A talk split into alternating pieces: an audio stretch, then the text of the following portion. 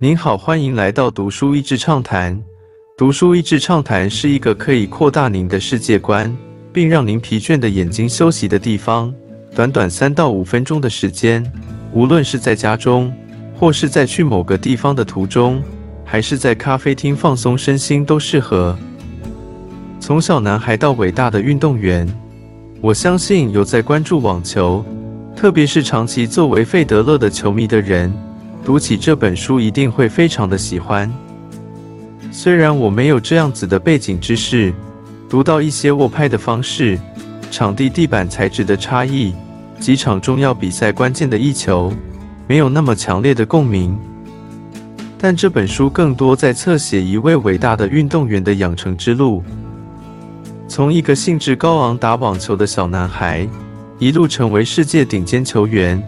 最后成了一个连竞争对手都佩服的精神象征。接地气的明星球员，顶尖运动员是天赋异禀还是后天养成的呢？似乎所有关于顶尖运动员的书籍，总是会提出这个问题。费德勒的故事和其他我读过的顶尖运动员故事都是类似的，那就是他们先天身体的素质当然已经与众不同了。但其他许许多多后天的条件，甚至后天的机运，也是有决定性的影响。作为一个个人色彩非常强烈的运动，网球运动员随着越发成名，所承受的张力也越来越大。因为每一场比赛都是一个单独的事件，而即便你在场外，有群众吹捧着你，所到之处都会受到免费的招待和格外的尊荣。但一到场上，比赛是不认识任何人的。但我想，这也就是费德勒的迷人之处，他可以撑得起这样的明星舞台和财富，却又表现优雅随和，非常接地气的与人互动。多个明星的互相碰撞，阅读时才发现，从一九九九年开始第一次采访到费德勒时的作者。其实是用那些重要比赛的场合以及年份作为每个篇章的起头。这本书另外一个很有趣的一点，就是除了讲述费德勒的故事之外，随着每场比赛的介绍，书中也集结了许多其他网球明星的故事，从上一辈的阿格西、山普拉斯以及张德培，一直到近期的莎拉波娃、威廉斯。还有顶尖的 Novak Djokovic 乔帅以及蛮牛 Rafael Nadal，每个人的个性与成长背景都截然不同。从他们的成名之路以及打球的风格，也可以看出这些不同的人格特质和背景形塑出来独特的卓越精神。像是蛮牛以及乔帅，都和费德勒类似，家族中有职业的运动员，而他们也都差一点选择网球以外的路。但因各种因素，以及童年的时代，就有人会掩饰英雄，决定投资在他们身上。今天的我们才看得到这些顶尖的网球明星。蛮牛 Rafa 紧密的家庭关系以及成长背景，让他带着一股热情在打球。乔帅一家在南斯拉夫解体时经历的国难困苦，让他带着一种坚毅和严肃面对比赛。而费德勒生长在一个异文化结合的家庭，又在多语言组成的中立国瑞士长大，让他面对比赛显得优雅从容，也对新事物总是带着强烈的好奇心，也有瑞士的低调不浮夸和轻松。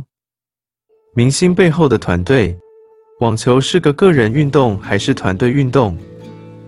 在过去这个周末，费德勒退休的感言中，他说到：“其实他总是在一个团队里面。”身为网球选手的妻子对他的全力支持以及深入的了解，是他在发言当中最感人的一段。而书中也讲到他不同阶段的教练、一起练习的伙伴，甚至在商业代言谈判的经纪人，都是成功必要的条件。如果说要养大一个孩子需要一个村庄，那么要养成一名中顶尖的运动员，当然也是需要一个村庄的。这当中是否有受伤，都可以决定一个运动员未来的成败。而这一路上也有许多人英年早逝，每一次团队里或者是认识的竞争对手过世，都对于费德勒有不小的影响。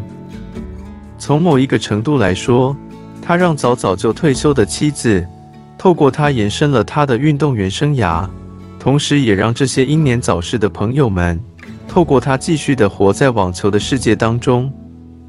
良性竞争带来的突破。最后的致辞当中，他也提到这些在场上的竞争对手，其实也是他的队友们。书中读到每次他们的对战，虽然有冲突与张力。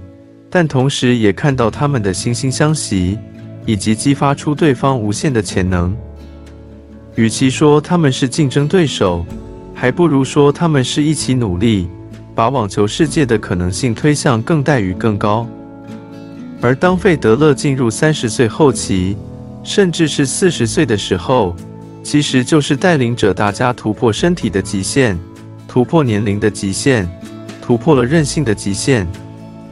这样透过彼此的竞争带来集体的卓越，不就是运动赛是最棒的一点了吗？读完这本书后，问问自己：Greatness comes in all shapes and sizes. Am I doing my best to live out the unique greatness in me? Do I bring out the unique greatness of others? 卓越有许多不同的样貌与表达方式，我有尽力活出只属于我的独特卓越吗？我是否能带出他人最棒的那一面？今天的内容就到此为止了，十分感谢大家收听《读书益智畅谈》节目。如果对我们的内容感兴趣，欢迎浏览我们的网站 dashiz 点 net，或是关注我们的粉丝团“读书益智”，也可以分享给您的亲朋好友。欢迎继续关注我们下一期节目，下次见。